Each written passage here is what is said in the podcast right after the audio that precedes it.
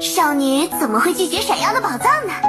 奇珍异玩大多低调，花哨的外表惯会骗人。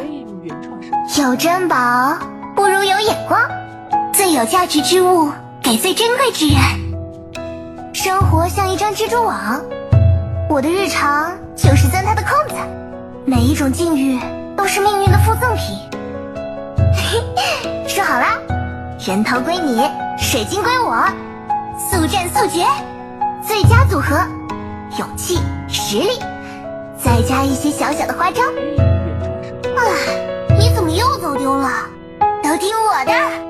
又有人被控制了，无敌的人又迷路了，无敌的你又迷路了，别怪我，是命运。来抓我呀，笨蛋！来抓我呀，笨蛋！